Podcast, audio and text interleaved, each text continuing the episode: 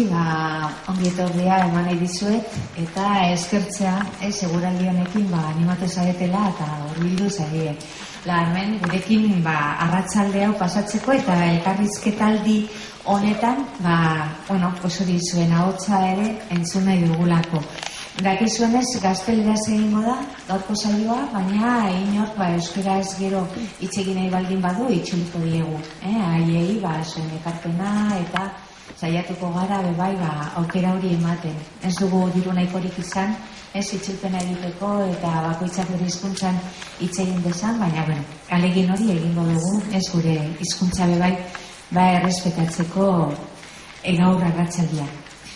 Bueno, después del agradecimiento a todas las que habéis venido, no a todas las personas que nos hemos juntado esta tarde lluviosa, pero en este lugar mágico, en este lugar que tiene estas energías tan positivas, ¿no? como nos comentaba el compañero que colaboró en Orsolán con las mujeres saharauis, que hoy no ha podido venir, ¿verdad?, a vida, pero está con nosotras y está su lucha, está su resistencia, está todo el movimiento de las mujeres saharauis defendiendo su territorio, defendiendo sus derechos que están siendo violados sistemáticamente desde la ocupación española y actualmente desde la ocupación marroquí también, ¿no? Nos solidarizamos y realmente les mandamos un abrazo muy fuerte, eh, solidario y entre hermanas para que su lucha realmente consiga su objetivo y creemos que lo van a conseguir. Eh, pero estamos en estos tiempos ¿no? tan, tan duros, en estos tiempos de globalización neoliberal, eh, heteropatriarcal, en la que tanto conocemos las mujeres ¿no? y de que hemos sufrido desde el inicio de, del capitalismo. Y aquí tenemos a dos compañeras que realmente les agradecemos muchísimo el esfuerzo que han realizado por estar hoy aquí, porque es verdad que nuestras vidas son bastante complicadas, que la vulnerabilidad de la vida la estamos viendo en el cotidiano, no todos los días, y que nuestras experiencias a veces no nos, eh, nos obligan a hacer cosas porque por militancia las queremos hacer, pero a veces cuesta, cuesta bastante. Por lo tanto, les quiero agradecer mucho a Justa y a Senaida que estén aquí, que hayan venido de tan lejos, no y, de, y no de tan lejos, pero realmente con, eh, con bastante esfuerzo y mucho amor a la causa feminista para compartir esta tarde con todas nosotras. Entonces, lo que me toca primero es presentarles, después voy a presentar un poco la metodología que vamos a seguir, porque habrá quien ya la conozca por los conversatorios anteriores, pero para quien no la conozca, para que nos situemos un poco en cómo vamos, qué método vamos a seguir en estas dos horas para compartir y conversar. Y, por lo tanto, primero paso a las presentaciones de las compañeras. Comienzo por Senaida, Joaquín, Joaquín, Joaquín, sabía que iba a decir Joaquín, Joaquín, eh, nuestra compañera salvadoreña, eh, feminista, también de larga trayectoria, activista, licenciada en Sociología y cofundadora de Las Dignas, ha trabajado en los últimos años en, en esta organización feminista del Salvador, Las Dignas, y actualmente es su coordinadora general. Eh, lleva comprometida en la defensa de los derechos humanos de las mujeres durante décadas y pertenece y es integrante del Comité Regional de Mesoamericanas en Resistencia para una Vida Digna. Ha participado también en muchos trabajos, investigaciones, etcétera, que hoy no vamos a, a especificar para dar más tiempo, pero bueno, seguro que los tenemos al alcance. Y por otra parte, tenemos y agradecemos también a Justa, Justa Montero, eh, compañera muy conocida en Euskal Herria también porque bueno porque viene a menudo le invitamos mucho a venir para que compartir sus experiencias y, bueno su sabiduría también y su conocimiento. A Seneida normalmente la tenemos más lejos pero a partir de ahora también eh, contamos con ella mucho. Eh, Justa nació en Barcelona pero ha vivido prácticamente una gran parte de su vida en Madrid y por lo tanto ya se considera madrileña y está, forma parte de la Asamblea Feminista que pertenece de Madrid, Asamblea Feminista de Madrid, que pertenece a la Coordinadora Estatal de Organizaciones Feministas. Es activista feminista desde 1974, o sea que también su trayectoria es bastante larga. Y ha participado en diversos grupos eh, feministas, ha organizado, coorganizado jornadas feministas, suponemos que desde las primeras, después del franquismo, encuentros eh, sobre una gran diversidad de temas siempre relacionadas con la lucha feminista y con la defensa de los derechos de las mujeres por una vida también más digna. Por lo tanto, contamos con dos mujeres muy cualificadas, de mucha experiencia, con una trayectoria muy fuerte, con las que queremos un poco reflexionar sobre cuatro ideas fundamentales mm, de las resistencias feministas a la globalización neoliberal. Por lo tanto, un poco el proceso que vamos a llevar, el método va a ser, y a mí me toca un poco plantearles una serie de preguntas, ellas van a contestar y, bueno, o van a contestar o van a dar su, su visión, su opinión desde su experiencia y a mí también me han dicho que puedo dar la mía, pero bueno, voy a intentar sobre todo darles la palabra a ellas porque son las que son nuestras invitadas y después eh, iremos viendo eh, hasta qué punto, bueno, cuando participemos todas también, pues eh, podré participar un poquito más. Eh, o según como lo vea, porque siempre digo que no voy a participar y luego, como me encanta hablar, pues eh, ya veréis a ver cómo sale esto, ¿no?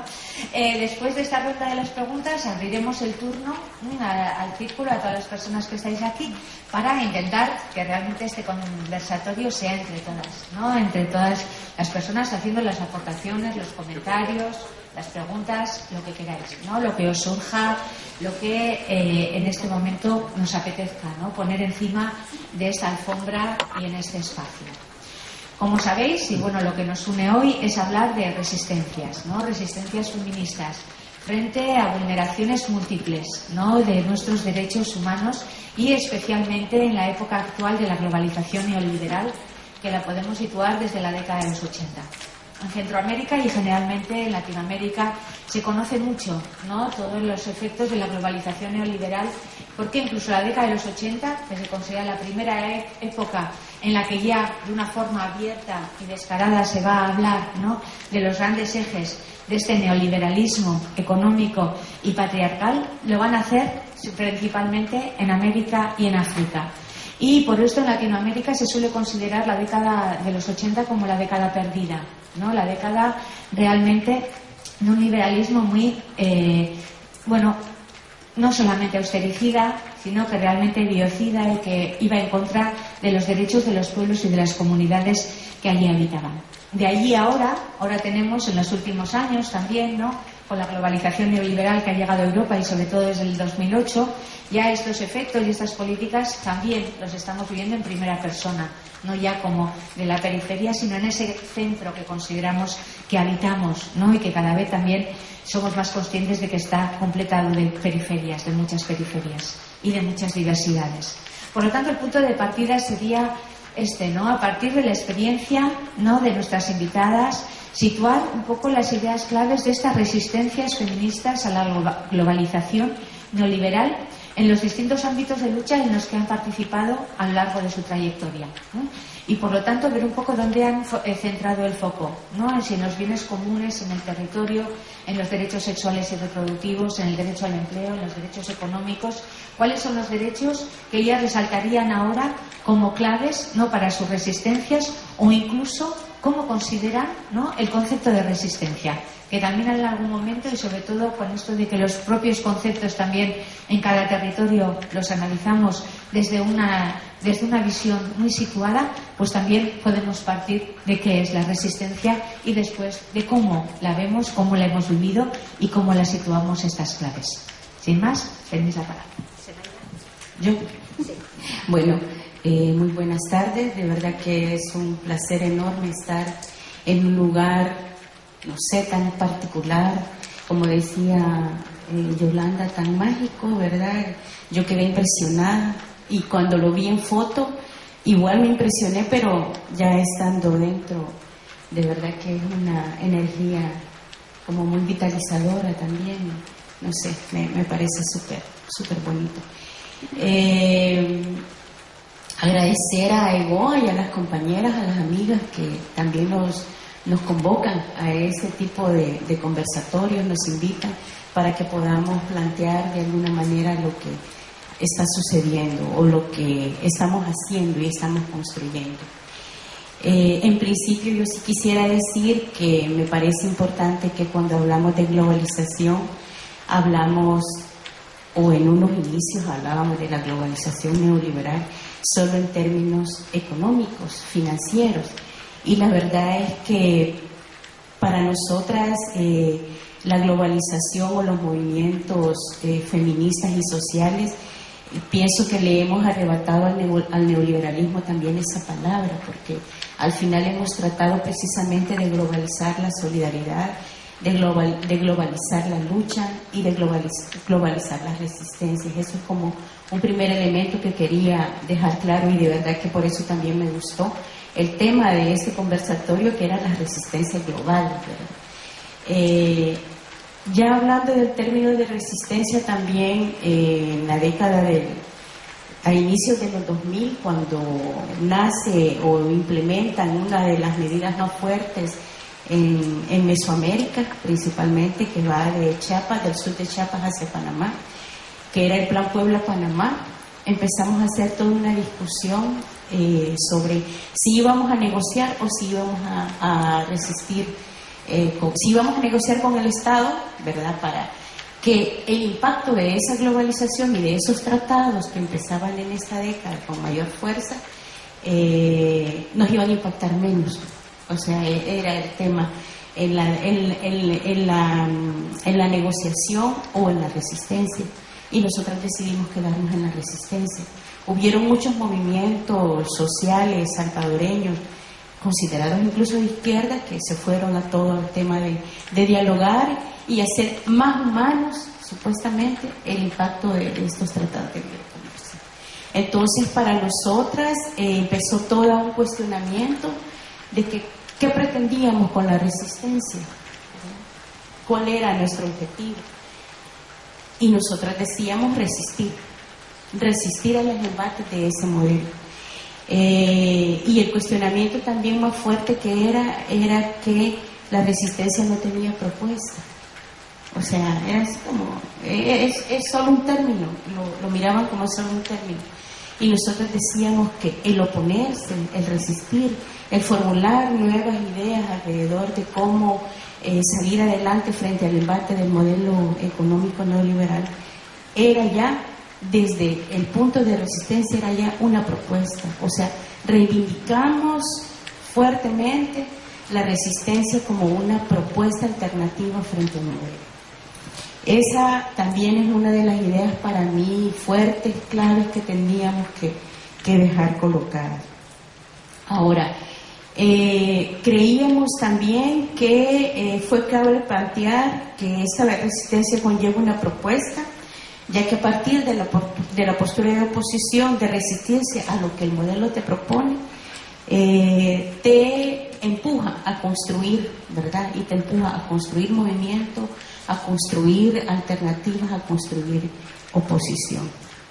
Y a construir también, y esa es una de las cosas que también trabajamos mucho en las mesoamericanas, una sujeta política, ¿verdad? A construir la posibilidad de eh, articular la diversidad de mujeres, a construir una conciencia crítica también dentro de, dentro de todo el movimiento que en ese momento estaba. También era que nuestra visión de lo económico no ha estado reducida a la dinámica del mercado. O sea, en ese sentido, para nosotras fueron como claves realizar las conexiones necesarias para luchar contra las otras opresiones que son provocadas por el capitalismo y por el patriarcado. ¿Verdad? Pues eso también fue fundamental, no solo verlo en, la gama eh, económica ha sido clave construir la resistencia territorial, ¿verdad? Para nosotras. Eh, y en esa resistencia territorial es clave ver y ubicar y estar y, poder colocar las realidades de las mujeres, la cotidianidad de las mujeres, la realidad de esas mujeres con las que, eh, que han sido de alguna manera impactadas por el mundo. Como repito, lo clave también ha sido para nosotras fortalecer nuestro poder personal y colectivo.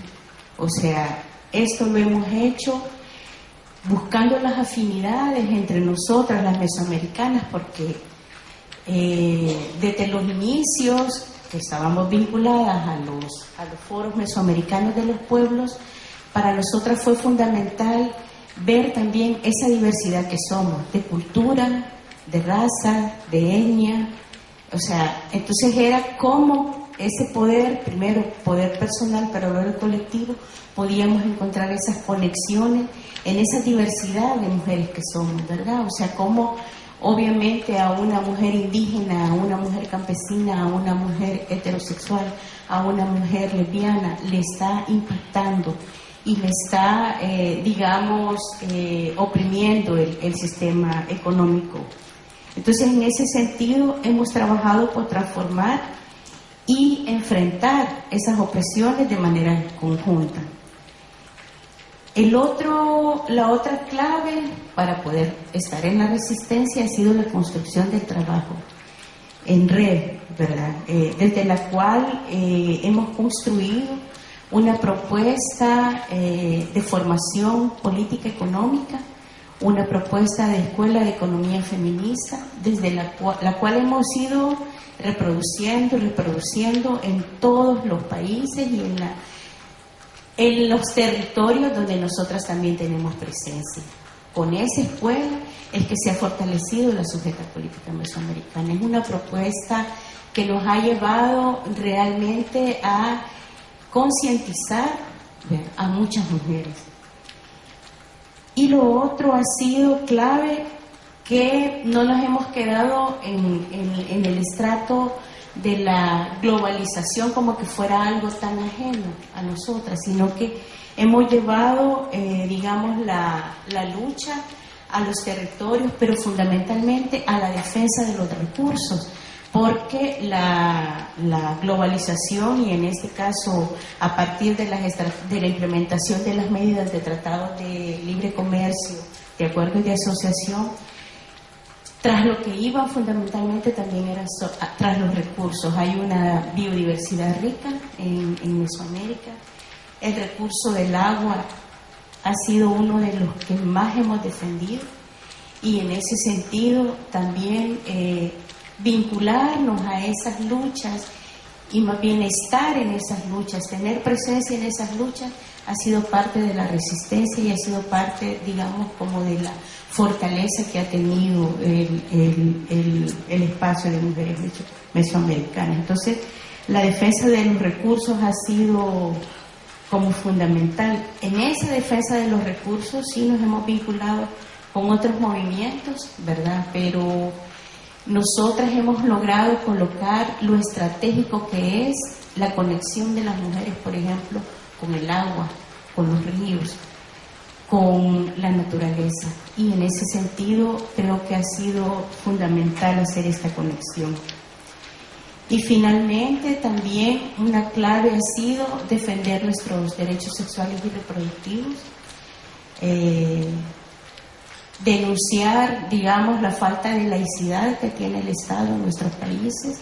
Hay un vínculo muy fuerte con los fundamentalismos religiosos y por ejemplo, eh, estos fundamentalismos son los que nos niegan toda la posibilidad de poder decidir sobre nuestros cuerpos.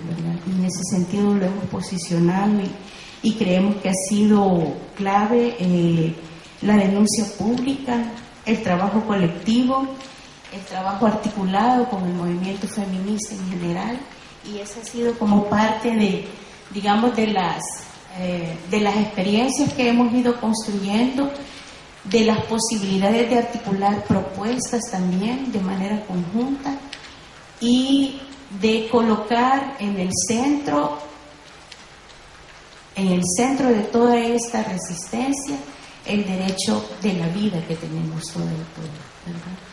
Entonces, eso podría decir yo como parte de la primera. Después vamos a hablar más de articulaciones y más de alianzas, muy bien como entrada. Cuando quieras.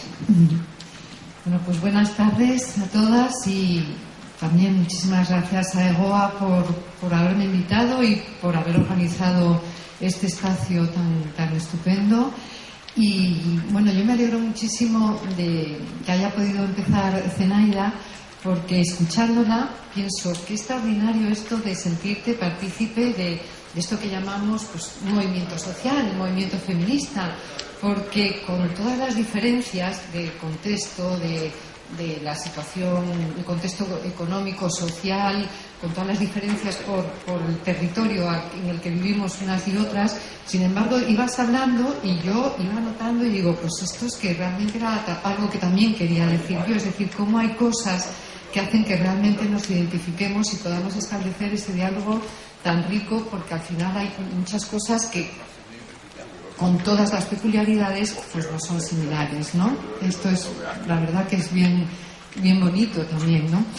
Eh, bueno, yo creo que aquí en el Estado español, eh, claro, hay una primera cuestión importante y es que esto que sucedía en América Latina y Centroamérica en los años 80 de repente, con la crisis eh, financiera que estalla en el 2008, nos damos cuenta que esto resulta que también afecta y ataca al norte global, ¿no? Al norte rico, global, y que entonces empieza a producirse un proceso de, una mm, profundización de las desigualdades como nunca se había vivido y que además en el, eh, Estado español esto se acompaña de un proceso específico porque eh, la crisis pone en evidencia también un fenómeno que es la deslegitimación del régimen del 78 y, y la crisis se está produciendo y los efectos de la crisis las políticas austericidas y biocidas están en un contexto también de una crisis democrática brutal no solamente porque, mm, como eh, una cuestión propia de, las políticas eh, neoliberales, ¿no? se pone la política totalmente al servicio del mercado, no solamente porque eh, se pone, se, se, cambia incluso la Constitución, ¿no? el articulado de la Constitución para hacer factible que el Estado y las políticas públicas respondan a los intereses de los mercados y no al bienestar de las personas, sino porque además todo lo que se haya constituido la democracia, entre comillas, en el Estado español salta también un poco por los aires, ¿no? Y estamos en un momento y en un momento político eh, particularmente también revuelto e interesante. Entonces, en ese sentido, yo creo que hay como dos, dos temas Claro, decir sobre qué afecta, pues claro, afecta sobre un montón de cosas, pero hay dos bloques, dos aspectos así más generales en los que yo centraría la, explicación. Uno, todo lo que, tiene que ver también con, lo que planteaba Zenaida. Uno tiene que ver con todo lo que son los derechos eh, económicos, ¿no? El hecho de que eh, las políticas de austeridad lo que supone es la reducción de todo el gasto público y unas políticas que recortan y que transfieren todo lo que son los trabajos de cuidados y de reproducción al ámbito de la familia y que eso supone que en el ámbito de la familia son las mujeres las que, las que se hacen cargo de todos estos trabajos y eso supone una carga brutal de trabajo que realizan las mujeres, eso es un aspecto que, que está incidiendo muy particularmente y luego porque todo lo que es la desregulación, la desregularización del mercado laboral con las dos reformas laborales que hizo primero el Partido Socialista y luego el Partido Popular, pues lo que está llevando es a una precarización no solamente de las condiciones de trabajo de las mujeres, ¿no? que ya había unas desigualdades pronunciadas, sino que sobre esas desigualdades pronunciadas está aumentando ¿no? la, discriminación. Y estamos viendo cómo pues eso, el trabajo a tiempo parcial mayoritariamente lo, digamos, lo están realizando las mujeres. Eh, estamos viendo cómo no se regularizan eh, mm, la situación laboral de, por ejemplo, las empleadas de hogar. Ni siquiera el Estado español ha suscrito el convenio de la OIT, que sería una cosa de obligado cumplimiento, sino que además, y lo que es ya, mm, lo que me parece más eh, alarmante es que lo que se está produciendo es una precarización no solo del trabajo asalariado y del trabajo de cuidado, sino una precarización de la vida de las personas y de la vida de las mujeres, particularmente de la vida de las mujeres por esa, digamos, esa sobreresponsabilidad que tienen que asumir ante el recorte de Eh, bueno, esto también yo sé que es distinto según eh, territorios en el Estado español, pero por lo menos eh, en términos generales se puede decir que es la reducción de las escuelas infantiles, la reducción de los servicios de comedor en las escuelas, en los, colegios, la reducción de la atención a la dependencia. A todo eso que aparece como temas de política general, al final impacta en la vida concreta de las mujeres y precariza. Y precariza particularmente la vida de las mujeres jóvenes, porque la falta de, horizonte mm, mm, laboral hace, o las condiciones de precarización total para particularmente las mujeres jóvenes, hace que no haya posibilidad de organizar un proyecto de vida mínimamente y que entonces eso luego tiene también impactos en, la posibilidad de, cómo organizar tu vida eh, afectivo-sexual, eh, incluso de, poder organizarte y hacer, eh, digamos, organizarte en cualquier tipo de movimiento social, ¿no? Entonces eso yo creo que es una de las cosas, ¿no? La precarización de la vida a unos extremos impresionantes, precarización que a veces ya lleva al extremo de la exclusión, ¿no? La exclusión y la falta total de, derechos. Eh, además, decía también Zenaida que, claro, esto lo podemos hablar en general, pero si luego aterrizamos en, mujeres en concreto, vemos que también tienes, hay sus diferencias y que son importantes, ¿no? El hecho de que las mujeres migrantes eh, se les haya quitado, yo en concreto no sé cómo está aquí en Euskal Herria, pero que se les haya quitado la posibilidad de tener la tarjeta eh, sanitaria, es decir, el acceso a la asistencia sanitaria básica, pues eh, significa una, situación de mayor precariedad en las condiciones de vida y así podríamos ir viendo una tras otra tras otra. Pero decía que además hay otro aspecto que tiene que ver con la crisis de democracia, ¿no? una crisis de democracia profunda. Lo que con esto yo creo que desde el feminismo, eh, yo creo que el feminismo ha hecho como un diagnóstico muy acertado en el sentido de unir esos dos aspectos, es decir, no está por un lado la crisis económica y por otro lado están los problemas que hacen referencia a los derechos y libertades o a la vida íntima de las personas, sino tiene que ver la crisis precisamente para las personas es una crisis donde se combinan las dos cosas están muy unidas. Y yo creo que otra cosa que es importante que, ha venido haciendo el feminismo en, la resistencia a estas eh, políticas es hablar en positivo también sobre qué significa esa crisis de democracia. No es solamente lo que mm, se sitúa como lo prioritario en el relato político, es decir, la, la representación política, no, es llevar la crisis de democracia también al ámbito privado y al ámbito de las relaciones personales. Aquello que decía el feminismo eh, desde antiguo, ¿no? De eh, lo personal es político, bueno, pues ahora estamos en una situación que hay que volver a reprivatizar, volver a repolitizar lo personal.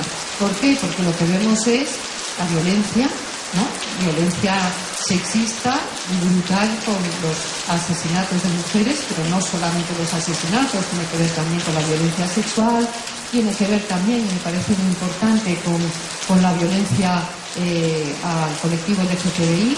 Yo vivo en un barrio en Madrid, que es un barrio popular, donde hay una disputa eh, porque los grupos fascistas eh, ocuparon un centro, ocuparon un centro y empezaron a hacer una competencia con el Banco de Alimentos del barrio y empezar a dar eh, alimentos pero solamente a la población de origen, de origen no, a la población que consideran, claro, hablan de española. Eh, bueno, pues esto que empezó así, al final es una, disputa tremenda en el barrio donde personas trans y LGTBI han sido brutalmente agredidas en la calle por estos elementos. Es decir, que bueno, que el hecho de que haya más violencia, que no sea solamente violencia sexista, sino que haya también una violencia institucionalizada bien importante, el que hayamos tenido que, resistir y que estemos resistiendo también a los efectos de la ley Mordaza, ¿no? que intenta criminalizar totalmente cualquier eh, respuesta social y criminalizar a todos los colectivos sociales, Bueno, pues eso también forma parte de la, resistencia. Y decía, la democracia en el ámbito de lo privado tiene que ver con los aspectos que son los más relevantes, pero no solo con la violencia y con los derechos eh, sexuales y reproductivos. Yo creo que una cosa muy importante en todo este proceso ha sido eh, la lucha que se ha llevado contra eh, lo que bueno contra los recortes que se han intentado mayores recortes que se han intentado imponer a, la ley del aborto. Y quiero destacarlo porque claro hemos sido un movimiento que nos hemos movilizado a miles por todo el Estado español, a miles de mujeres, y que hemos conseguido que dimitiera un ministro, lo que no ha conseguido nadie. Y sin embargo, en el relato que se hace normalmente de los procesos de movilización que han llevado a que estemos en una situación política eh, de, posibilidad de cambios, eh, se hace una referencia a las luchas, por supuestísimo al 15M, obviamente, eh, a las luchas de la paz, las plataformas antidesahucios, a las mareas, igual a nivel estatal, ¿no? igual serían otras referencias. Y, eh, sin embargo, no se menciona la, dentro de este relato, que forma parte del cambio del contexto político, no se menciona lo que es eh, las movilizaciones y la lucha por el derecho a decidir sobre nuestro cuerpo. ¿no? Me parece importante destacarlo porque si no se incorpora y no se incluye, estamos una de dos. O se vuelve a considerar que lo que tiene que ver con los derechos sexuales y reproductivos forma parte de lo privado y por lo tanto no forma parte del relato político público dominante dentro de la izquierda, con lo cual eso es un desastre, porque entonces a la hora de formular propuestas, las propuestas no van a afectar a todos los ámbitos de la vida de las mujeres en los que sufren discriminación y una situación de recorte de libertades y derechos. No me quiero enrollar mucho más, simplemente decir que en este eh, periodo creo que es muy importante también eh, la resistencia frente a, este, a, esta Europa tan brutal que está eh, dejando a las personas refugiadas en la situación que, vemos en toda Europa y cómo mm, desde el feminismo se, ha intentado también sacar a la luz la particular situación de las mujeres no solamente las que están en Europa, sino las que están también ya en, los países de salida, ¿no? Y por el tema de, la violencia sexual que se sufre, de las salidas que se está planteando con los matrimonios forzados, es decir, una situación que merece realmente en nuestra atención. Entonces, ya solamente para tocar el último aspecto de lo que comentaba también Zenaida, ¿qué es las, las resistencias? Eh, mm, vamos a ver, cuando hablamos de resistencias, hablamos, por lo menos, yo lo entiendo como a tres niveles. O sea, resistir, desde luego, es tratar de responder a las urgencias, ¿no? a, las, urgencias, por ejemplo, de las mujeres que forman parte y que lideran y que son realmente las principales eh, componentes de la plataforma antidesahucios y que es una lucha protagonizada por mujeres y que tiene una importancia enorme y que además ha puesto eh, en jaque y, ha puesto en la agenda pública eh, el tema de la vivienda y que antes no estaba con esa, con esa fuerza. ¿no? Entonces, las urgencias, las urgencias de las mujeres que trabajan realizando trabajos de cuidados, las urgencias de las mujeres que ven cortadas sus libertades en, relación a su diversidad sexual, etcétera, ¿no? Pero es también responder en términos globales a las, a las políticas, que las políticas públicas, pero es además también formular unas propuestas que vayan mucho más allá.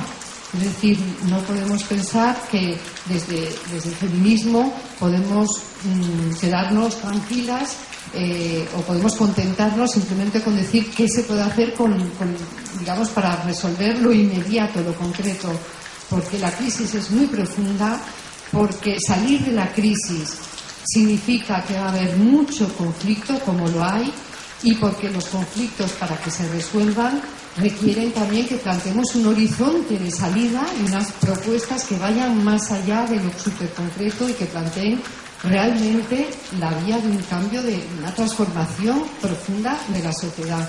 Y creo que eso es también una forma de resistir, es situar nuestras propuestas y nuestras luchas en un horizonte que realmente permita dar una luz de esperanza, permita que tengamos esperanza en el futuro para todas.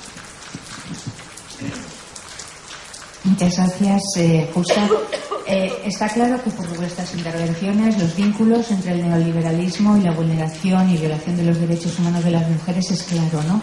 Sin embargo, suele quedarse todavía al margen, ¿no? A pesar de todas estas luchas, a pesar de que este, el movimiento feminista ha sido uno de los movimientos más activos del siglo XX, incluso se consideraba, ¿no? El siglo XX realmente eh, la lucha feminista ha estado ahí en el centro movilizando todas estas contradicciones. ¿Por qué creéis que está tan invisibilizado? ¿no? Porque, ¿Por qué no se hace ese vínculo? Y Senaida igual no, no has tenido noticia, pero bueno, aquí hubo eh, antes de ayer un debate entre cuatro, en el, estamos en campaña electoral en el Estado, ¿no? Y entonces hubo un debate de cuatro que consideran que pueden ser eh, tener la presidencia del, del gobierno español eh, en las próximas elecciones. Eh, el tema ¿no? de los derechos de las mujeres fue algo totalmente invisibilizado. Incluso el tema de la violencia machista fue algo que pasó así totalmente ignorado, ¿no?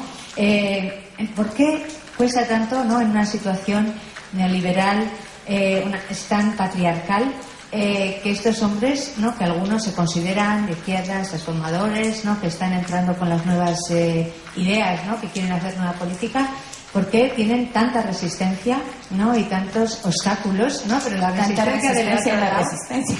a la resistencia de las mujeres, ¿no? ¿Por qué se resisten tanto a ver lo crucial que es visibilizar todo lo invisibilizado, lo crucial que estabais hablando, ¿no? Lo que es el mantenimiento de la vida, dónde están las claves realmente del debate económico, social y político y de, ese, esa falta de democracia, ¿no? Porque en este estado la transición eh, creemos mucha gente que ha sido una transición muy fallida, ¿no? Porque no cambiaron los poderes económicos, ahí siguen y se reproducen. Nos dieron, nos dieron una limpieza así de cara, ¿no? Un poquito diciendo que estamos en una democracia, pero realmente ahora está saliendo que no estamos viviendo una democracia, no solamente política, en el sentido de que no se cambiaron los ejes de dominación principales y, los grandes colectivos que dominan económicamente y políticamente este Estado. Y ahora, a nivel del feminismo, ¿por qué? ¿No? ¿Cómo lo veis? ¿Cómo analizáis vosotras esta... Eh, ¿Dónde están los, los ejes para que sea tan difícil ver vínculos que son tan claros, ¿no? Y que lo habéis dejado también. Lo que pasa es que yo considero que definitivamente cuando nos hablan, como lo decía anteriormente, del capitalismo, eh, no, no, no logran ni los otros, porque no lo quieren hacer, no logran hacer esas conexiones y también a las mujeres y a los movimientos sociales también les cuesta hacer la conexión que hay y la alianza que hay eh, entre el capitalismo y el patriarcado. Eh, todo lo que nos han puesto como importante está en lo público. Todo lo, lo, lo que es valorizado está en lo público. Está en esa política también que se ha venido desarrollando históricamente desde los hombres y desde los partidos políticos dominados por los hombres, ¿verdad? Todo lo que señalaba Justa como lo privado es lo invisible, es lo, no importante, es lo, lo que no tiene valor y es precisamente lo que hacemos las mujeres, ¿verdad? Entonces, creo que la, ¿cómo diría? La, la, la oportunidad de colocarlo, la urgencia de colocarlo, es un trabajo que es de parte nuestra. O sea, nosotras somos las que lo tenemos que colocar porque ellos no lo van a hacer, ellos no lo van a reconocer. Entonces, necesitamos un movimiento fuerte, potente, eh, con propuestas claras también hacia cada una de las digamos, de, la, eh, de todas las exclusiones y para colocar todas las desigualdades que las mujeres tenemos en este mundo, ¿verdad? Que este mundo es dominado por el capitalismo y el patriarcado. Entonces, en ese sentido, nunca lo van a ver, o sea, ellos nunca lo van a colocar. creo que ahí está el gran reto, uno de los desafíos también del movimiento feminista, de colocarlo. Y creo que hemos avanzado en ello. O sea, ya años, décadas de, lucha feminista, eh, yo sí considero que hay avances, pero todavía sigue habiendo una ceguera, ¿verdad? Pero eh, eh, esa ceguera siento que es hasta intencionada, ¿verdad? O sea, es no querer ver que somos es en todo el mundo, creo yo, porque una vez hablando, el año, la semana pasada, hablando con una señora de, de, Norteamérica, me recuerdo que yo le decía, es que aquí somos, no, no era de Norteamérica, pero uno de esos países del sur, del norte. Le decía yo, en El Salvador somos el 52% de mujeres, le digo yo, y a pesar de eso, o sea, estamos en la precariedad de la precariedad. Este modelo nos ha llevado a una situación de exclusión, de desigualdad. Y me dice, no te creas, allá somos el 51 y no sé cuánto por ciento. Y pasa exactamente lo mismo, ¿verdad? Entonces, el no reconocer los derechos de ese 52% también a nosotras, eh, digamos, nos cuestiona, pero creo que es como toda esa, esa ceguera de no querer ver a ese 52% y esa eh, postura totalmente patriarcal de no perder privilegios también al final, porque hay toda una situación de desigualdad que de reconocer y de llevar adelante, digamos, todos los derechos y la equidad y la igualdad para las mujeres, los hombres perderían muchos privilegios. O sea, creo que también está en, incluso en, en, mucha discusión el tema de participación política, o sea, perderían poder, sobre todo. Yo quería igual referirme al tema de, de lo que decía Justa, eh, eh, hay una, una brecha de, desigualdad eh, enorme que ha generado el capitalismo patriarcal y que se expresa en que ha incrementado la precariedad en las condiciones de vida de las mujeres, eh, bajos salarios, para el caso de, las mujeres, no sé acá, pero por ejemplo de las mujeres de América, toda la estrategia de, la puesta en marcha de las transnacionales, de maquilar y maquilar la fuerza de trabajo de las mujeres, ganamos. Eh, menos, son salarios súper bajos de miseria y en condiciones bien complicadas. Eh, hay también un fortalecimiento del racismo, de la lepofobia y hay un, un, un incremento también fuerte sobre el adultocentrismo, o sea, las jóvenes, por ejemplo, también se sienten con muy poca, ya lo comentaba ella, ¿verdad? pero se sienten como muy poco reconocidas, no son vistas, son población casi que eh, disminuida también, ¿verdad? Por ser joven. Entonces también este capitalismo creo yo que ha venido a fortalecer esto. Y la otra alianza que yo veo entre el capitalismo y el patriarcado tiene que ver con este tema de, de la de la cómo se llama de la, del tema de la nosotras hemos logrado colocar una discusión como mesoamericanas a través de la, de la, de la idea del cuerpo-territorio, ¿verdad? Es eh, que ella lo colocaba como, bueno, los derechos sexuales y reproductivos, el derecho a no decidir, pero por ejemplo, para nosotras ha sido como fundamental hacer esa conexión, precisamente porque consideramos que nuestro cuerpo es nuestro primer territorio que ha sido despojado.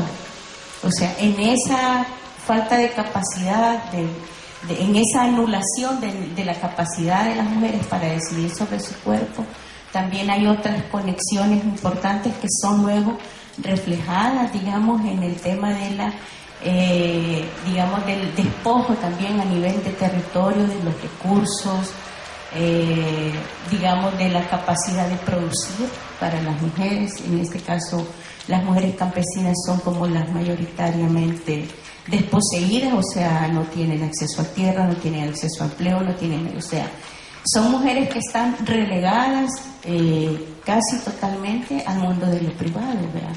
Y sin ninguna posibilidad. Entonces yo creo que es importante también eh, ver esos otros elementos que en alianza el patriarcado y el capitalismo son elementos que someten, son elementos que crean eh, enormes desigualdades entre las mujeres y los hombres, la falta de participación política de las mujeres también. El tema de la violencia eh, ha sido muy fuerte. Eh, los feminicidios, por ejemplo, en El Salvador están incrementados, en la región mesoamericana están incrementados, pero yo puedo hablar de El Salvador que hay un incremento fuerte y, y eso con qué tiene que ver? Con el odio, con la, digamos, el pensamiento por parte de, los hombres de que tienen el dominio y el poder de dejar o quitarle la vida a una mujer, de dejarla vivir o quitarle la vida. Entonces allí eh, todo el tema del armamentismo también juega un papel fundamental, ¿verdad? El capitalismo con la reproducción de la venta de armas, es un gran negocio, y, ahí es donde creemos que también hay una situación perversa en esa alianza del capitalismo y el patriarcado.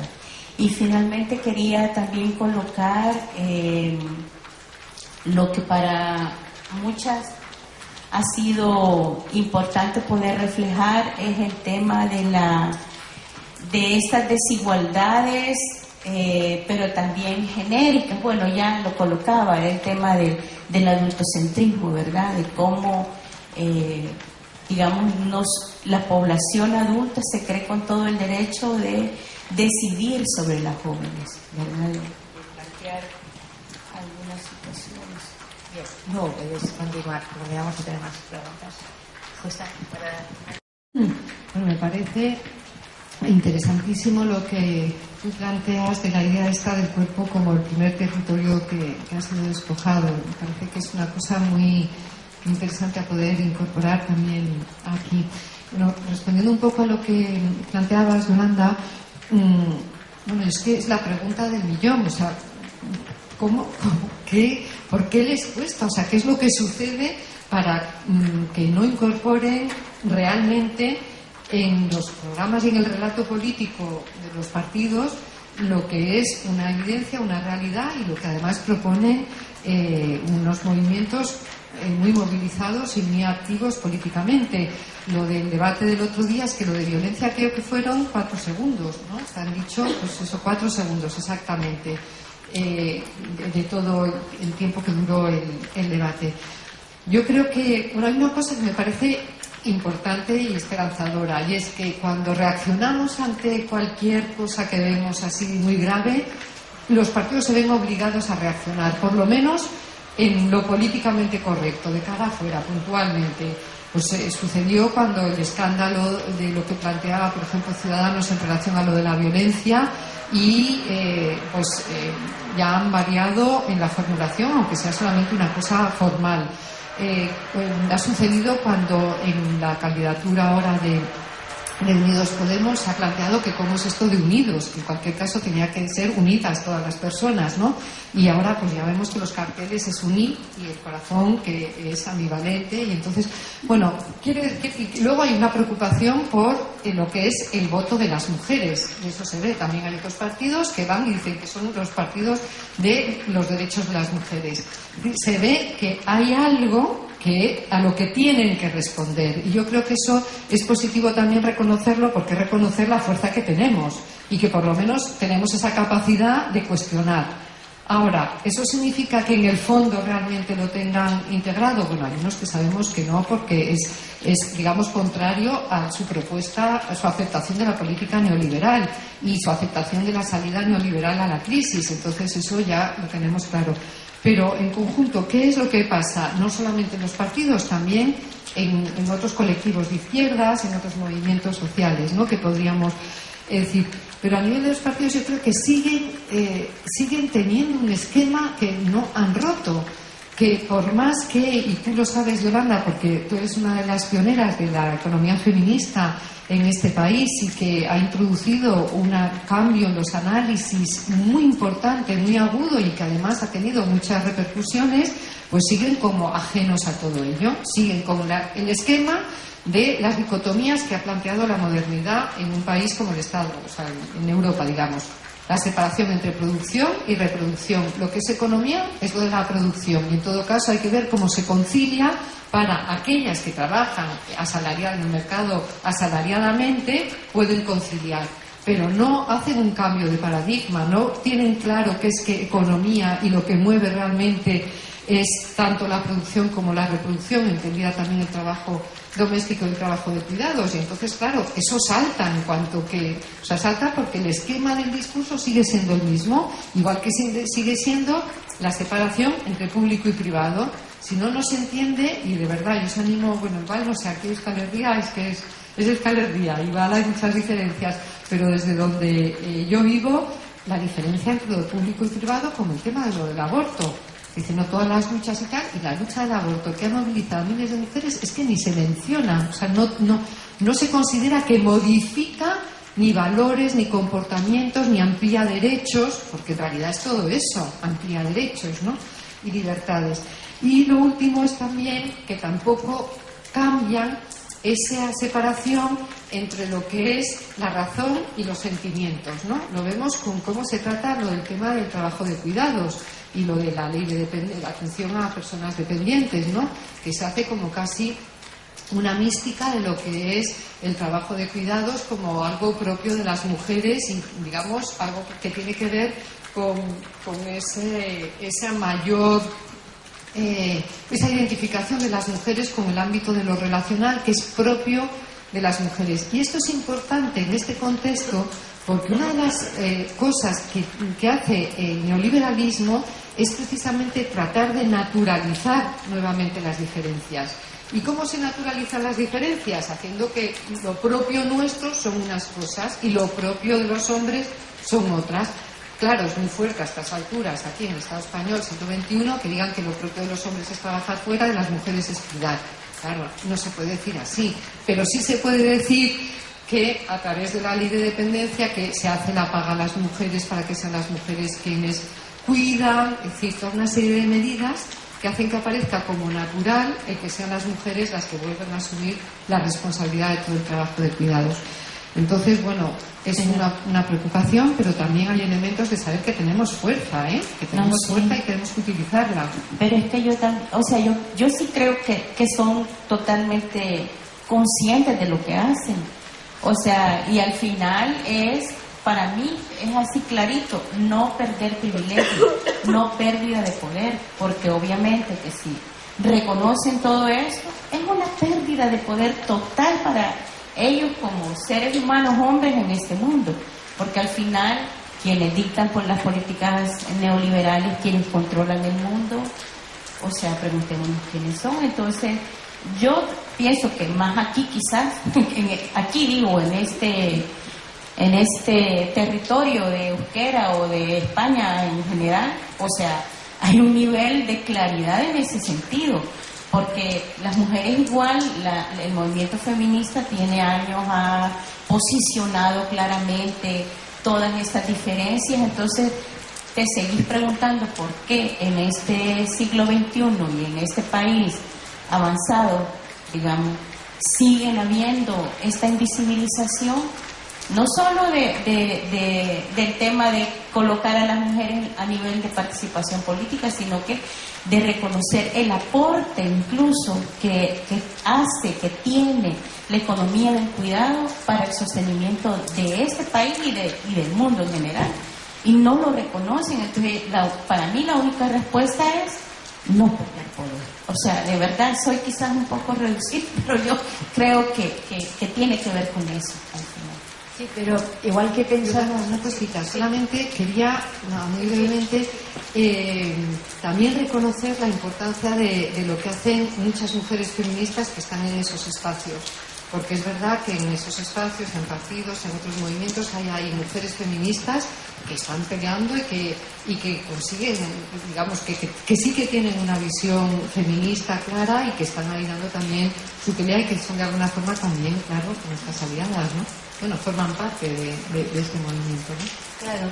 Y bueno, ahí también podemos incorporar a los hombres aliados, ¿no? Porque igual que las mujeres somos diversas, ¿no? Y nos cruzan muchos vectores de dominación entre las mujeres también, ¿no? Porque aquí tenemos la clase, la edad, el origen, tantas, ¿no? Características. En los hombres también, los hombres también son diversos, ¿no? Y tenemos también hombres que están luchando por cambiar el corsé que les obliga a este sistema, ¿no? A ser el macho, ¿no? E, ibérico en este caso y en otros, pues de otro tipo, ¿no? Este, eh, hay un modelo que realmente también les, eh, les obliga a adoptar una serie de decisiones que muchas veces van en contra, ¿no? De lo que ellos también como hombres quieren. Entonces, eh, yo creo que no es solamente una cuestión de hombres y mujeres, no una lucha de mujeres y hombres, sino de una lucha de género y de qué papel juegan ¿no? en ese sistema y cómo los hombres también se pueden transformar transformar igual que muchas mujeres las tenemos que transformar pero estoy de acuerdo totalmente en que las mujeres las mujeres somos el motor del cambio porque somos las que lo estamos viviendo. Y entonces ahí tenemos eh, hemos tenido históricamente la necesidad de este movimiento autónomo de mujeres para poner encima de la mesa estas reivindicaciones, ¿no? Ahora, ¿cómo veis vosotras este desafío, ¿no? De, la organización, de qué tipos de organización necesitamos en nuestros contextos, ¿no? Las mujeres para nuestra reivindicación, ¿no? Estar en movimientos autónomos para seguir defendiendo y, y seguir resistiendo, estar en movimientos mixtos, como tú decías, ¿no? Las mujeres feministas que están en movimientos mixtos poniendo encima de la mesa todas estas reivindicaciones y eh, cómo tenemos aliadas a mujeres y aliados a hombres que también están descontentos con este sistema patriarcal porque también les oprime, ¿no? Y sobre todo eh, si no siguen ese mandato de género. ¿Cómo lo veis? Esta visión de eh, tanto de organización como de alianzas, ¿no? Porque yo veo que las nuevas formas de organización, una de las claves es aliarse y ver que tenemos en común muchas cosas para luchar en contra del neoliberalismo y el patriarcado, ¿no? Entonces, ¿cómo lo veis vosotras? Eh, desde vuestros movimientos, desde vuestra experiencia, todo este tema de las alianzas, de la organización actual. En Madrid tenéis muchas experiencias, ¿no? De están surgiendo muchos movimientos, ¿no? Tanto autónomos como mixtos. Sí, si hablo desde Madrid, para mí, claro, es obligado hablar del 15M, porque el 15M, no solamente como movimiento como movimiento que marca un cambio de ciclo político, como movimiento que marca, que, establece una impugnación realmente al sistema y que, digamos es el motor de, muchos de, los cambios que, se han generado en el plano político hasta ahora. Mm, porque nosotras, por ejemplo, no sabéis, ya todo el mundo sabe, porque se ha dicho hasta la saciedad, se ha explicado el, la situación aquella que se generó con una pancarta que se, pues, que se puso en la, en, la, Plaza de Sol, del, cambio será, la revolución será feminista o no será, y que se quitó y que entonces eso armó, bueno, claro, la indignación de, la tienda de, donde estábamos, ¿no? de la tienda de mujeres, y, y bueno, al final ya se consiguió poner. Pero nos dio mucho que pensar en el sentido de que ese movimiento, esa ocupación de la, de la Plaza del Sol, por, cientos y cientos y cientos de personas, al final era ver que efectivamente allí había un reflejo mucho más plural de la sociedad de lo que a lo mejor pues nosotras estamos normalmente acostumbradas a, movernos. Y que en ese reflejo más amplio de la sociedad pues resulta que aunque nosotras considerábamos que ahí estaba bueno lo, fin, lo mejor de lo mejor en el sentido de que cualquier ser humano que pensara que, estaba viviendo una, una situación de injusticia se podía ver reflejado y reflejada en lo que era el 15M y sin embargo resulta que teníamos problemas para llevar al plenario que se aprobara pues las referencias pues en concreto al, a eh, este lema o el tema del aborto ¿no? entonces darnos cuenta por un lado que eh, si queremos esto que, decía yo antes de conseguir eh, no solamente mm, oponernos y pelear contra los efectos de las políticas austericidas ahora en concreto, sino plantear una, una, vía de transformación de la sociedad, tenemos que ganar mayorías sociales. Y que ganar mayorías sociales significa también mm, ganar una hegemonía cultural que sigue siendo mm, como tal hegemonía eh, patriarcal o, muy machista y que está mucho más presente de lo que creemos, ¿no? aunque hayamos hecho todas las conquistas y cambios tan importantes. Entonces, eh, eso, digamos que sitúa, por un lado, el, ver que, claro, entre que los ataques del neoliberalismo son amplísimos ¿no? y son transversales a todas las personas y a todas las situaciones, y que eh, necesitamos este, este, cambio en profundidad y, pelear por la hegemonía social, eh, pues yo creo que lo que se está viendo es que la organización de las mujeres, o sea, que las mujeres y las mujeres feministas estamos en todos esos espacios y que hay mujeres en todos esos espacios y que, por lo tanto, la organización, eh, yo desde luego soy una superdefensora de la organización de los colectivos feministas, del movimiento feminista autónomo, creo que es imprescindible, pero que hay que tener una visión de lo que es el feminismo autónomo que incluye también a todas esas expresiones del feminismo que se están dando en otros espacios y de formas nuevas.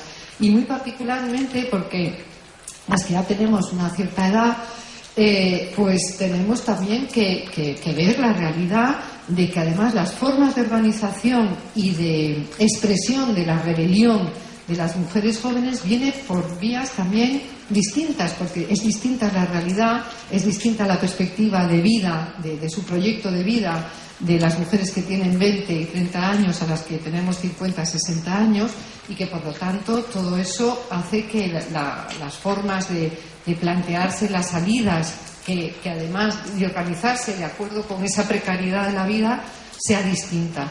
Entonces, eso por un lado. Y por otro lado, porque yo creo que eh, lo que está dejando claro el, neoliberalismo es que eh, eh, esto es una pugna por modelo de sociedad, una pugna a muerte por imponer una salida que significa un cambio a, digamos, fundamental de modelo de sociedad, de relaciones sociales, de idea de lo común, lo comunitario, y que eso atraviesa todo y que por lo tanto eh,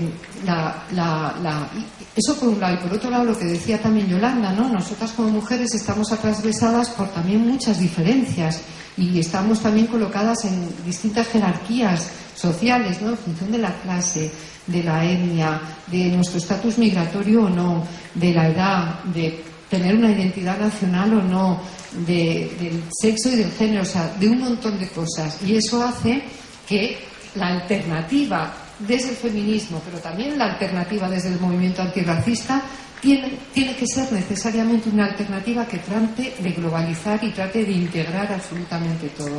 Cuando decimos el tema de las, de las refugiadas, pues nosotras hacemos más hincapié en ver cómo afecta particularmente a las mujeres, pero eso evidentemente se entronca en una crítica a las políticas, eh, a las políticas eh, europeas, ¿no? de una Europa del capital, obviamente. Y yo creo que ahí es donde se produce la confluencia. Y si tú me dijeras, di como tres, tres eh, sectores o movimientos así claves, yo te diría eh, movimiento ecologista, porque Zenaida lo ha desarrollado, creo que es clave en la crítica al modelo económico, el modelo, el movimiento LGTBI, porque creo que es clave también en, en, la crítica al modelo de relaciones sociales y de reconocimiento de las identidades, y me gustaría pensar que también un movimiento sindical crítico y radical que no acepte la lógica que se va imponiendo de las políticas austericidas. Luego, por supuesto, todos los movimientos que se mueven, movimiento antirracista, creo que todo eso nos compete como feministas de forma integral, no solamente que tengamos que unir, sino que es que nuestra visión de transformación y de cambio pasa también por, por, analizar y por incorporar esas, eh, esas situaciones particulares. No, no eh, brevemente, porque sí coincido con En el tema de las alianzas. Nosotras ubicamos como primeras aliadas a las mujeres, ¿verdad? O sea, la alianza por esa diversidad también en la, en la que nos movemos a nivel de la región eh, creo que el, mayor reto y desafío está en cómo nos logramos articular y, y poner en común algunas, algunas demandas, algunas reivindicaciones y abanderar también las reivindicaciones de las otras, ¿verdad? Entonces, para nosotras en primera instancia es fortalecer esa alianza entre las mujeres para poder, eh, digamos, incidir.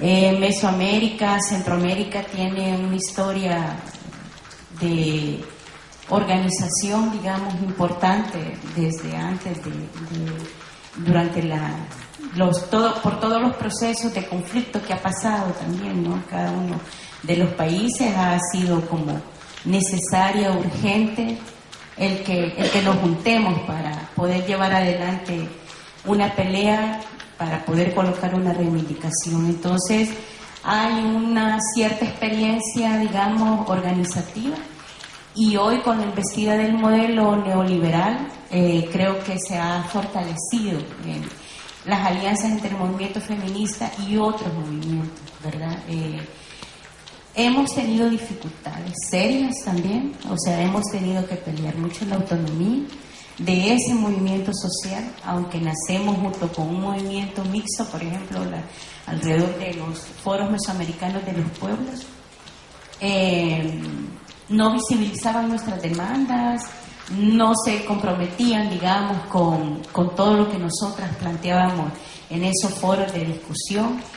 Entonces hubo necesidad realmente de pelear ahí, de salirnos, de volvernos autónomas, ¿verdad? Porque era difícil, de verdad que era difícil. Ahí incrustado el patriarcado en esos movimientos sociales de izquierda. Entonces también nosotras tuvimos de alguna manera dificultades en ese sentido.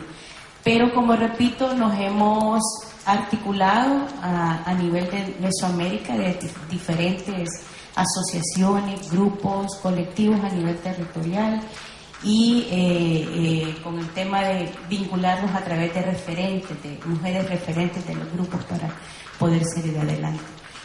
Las alianzas eh, han sido con movimientos de mujeres y feministas, estratégicas, digamos, nosotras hemos podido tener en un largo periodo a la Marcha Mundial de Mujeres, por ejemplo, a Mujeres Transformando la Economía, que es un grupo que trabajó en el sur.